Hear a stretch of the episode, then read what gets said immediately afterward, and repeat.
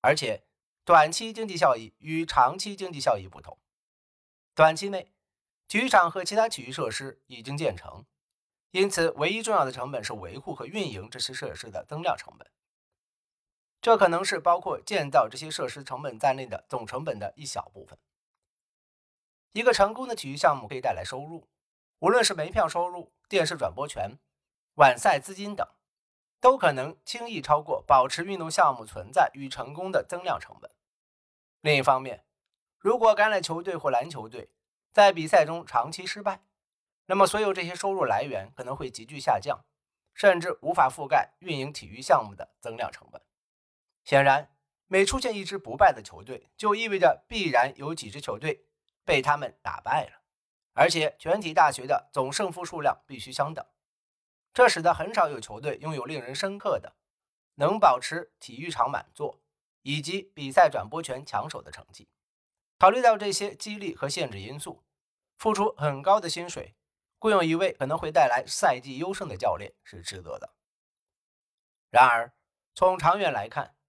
体育场和其他运动设施将需要昂贵的翻新或重建成本。从纯粹的经济角度来看，学院和大学在那个时候停止校际体育项目可能会更好，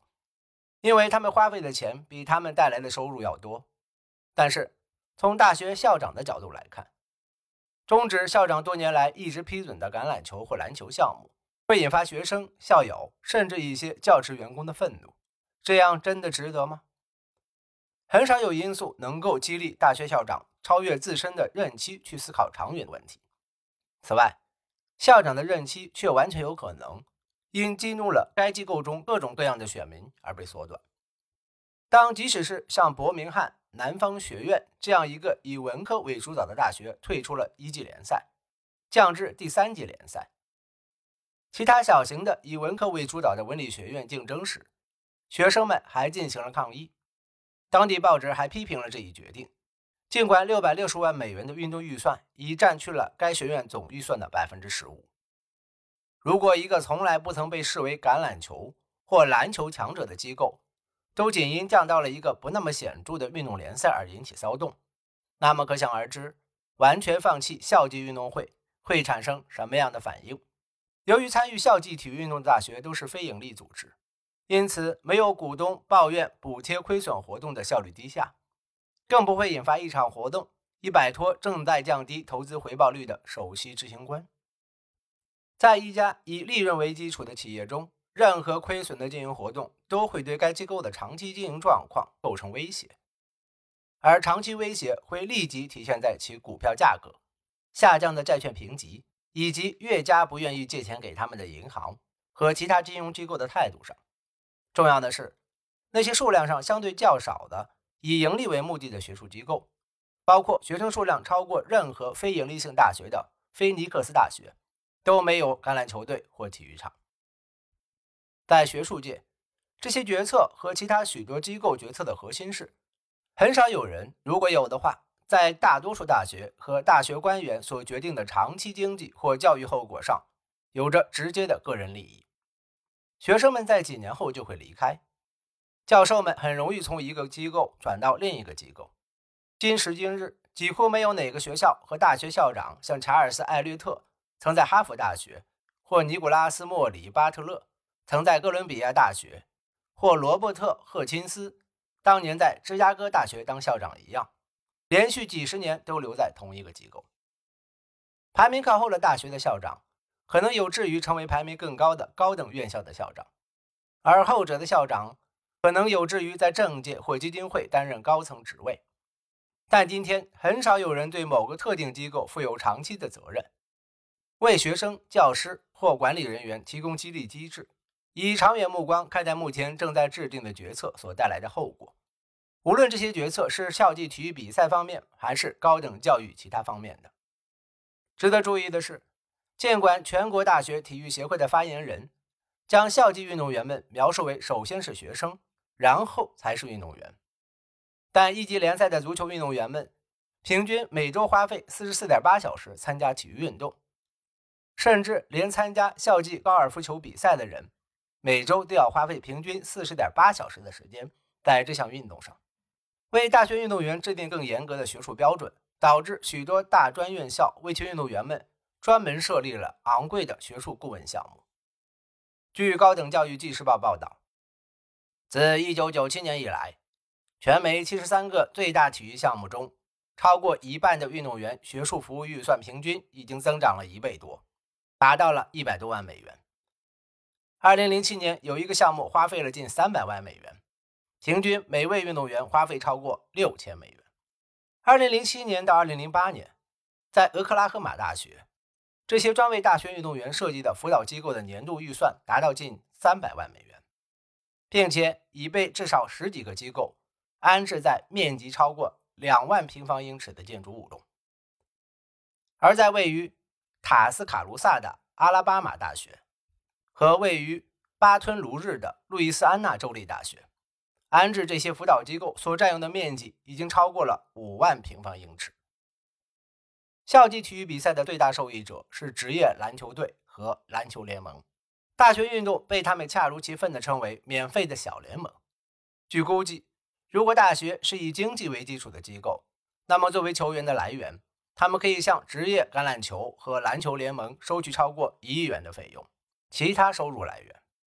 学术机构的其他收入来源。包括他们从捐赠资金中赚取的收益和出售债券所得的收益。有着最丰厚捐赠金的大学，可以依靠他们的捐赠金收益和支出部分本金来获得百分之二十到百分之四十的运营收入。在某些年份，普林斯顿大学几乎一半的预算都来自其收到的捐赠金。但《华尔街日报》在二零零九年报道称。典型的大学只能从其捐赠金中获得百分之五的运营收入，债券的销售也会带来资金，以满足当前的现金流需求。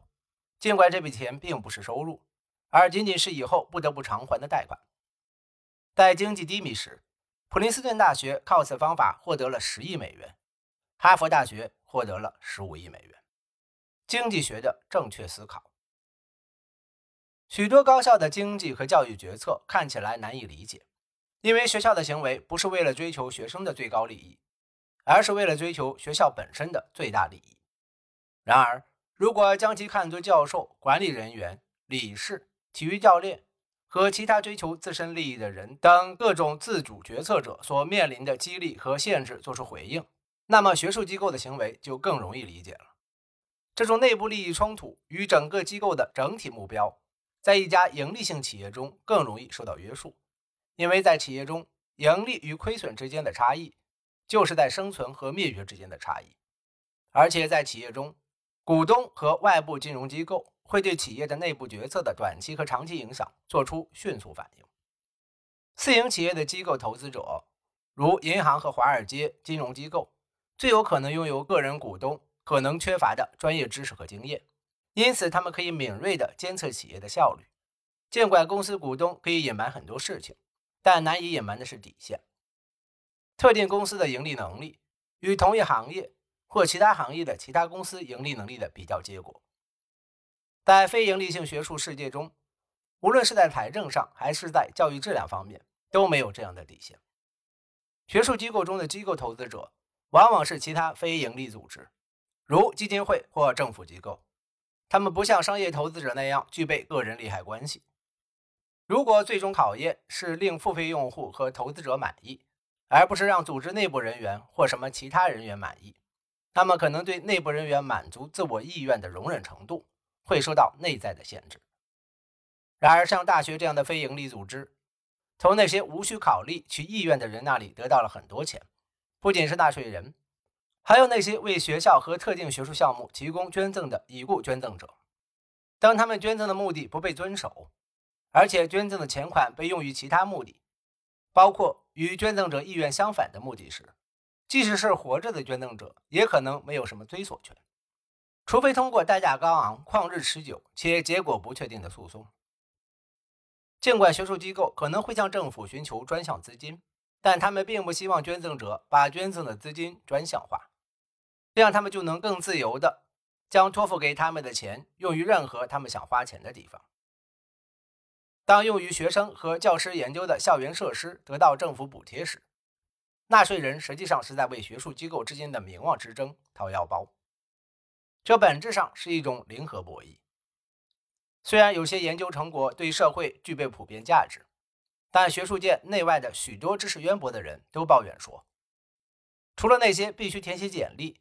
以促进其职业生涯的人以外，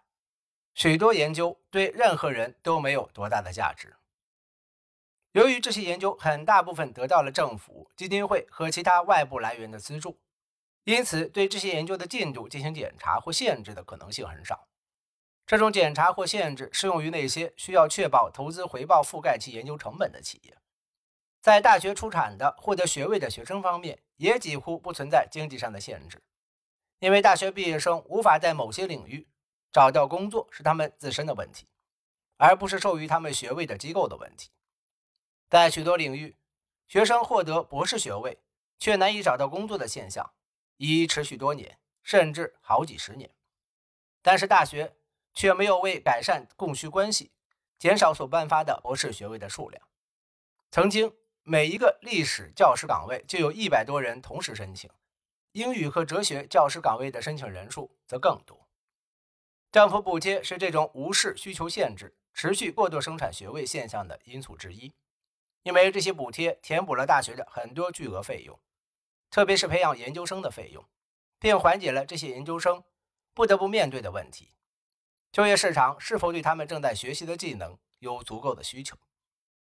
政府研究资助为许多研究生提供了支持，无论是在他们攻读博士期间或以后，因为博士后补助仍会在他们取得学位却找不到工作而待在大学中时为他们提供支持。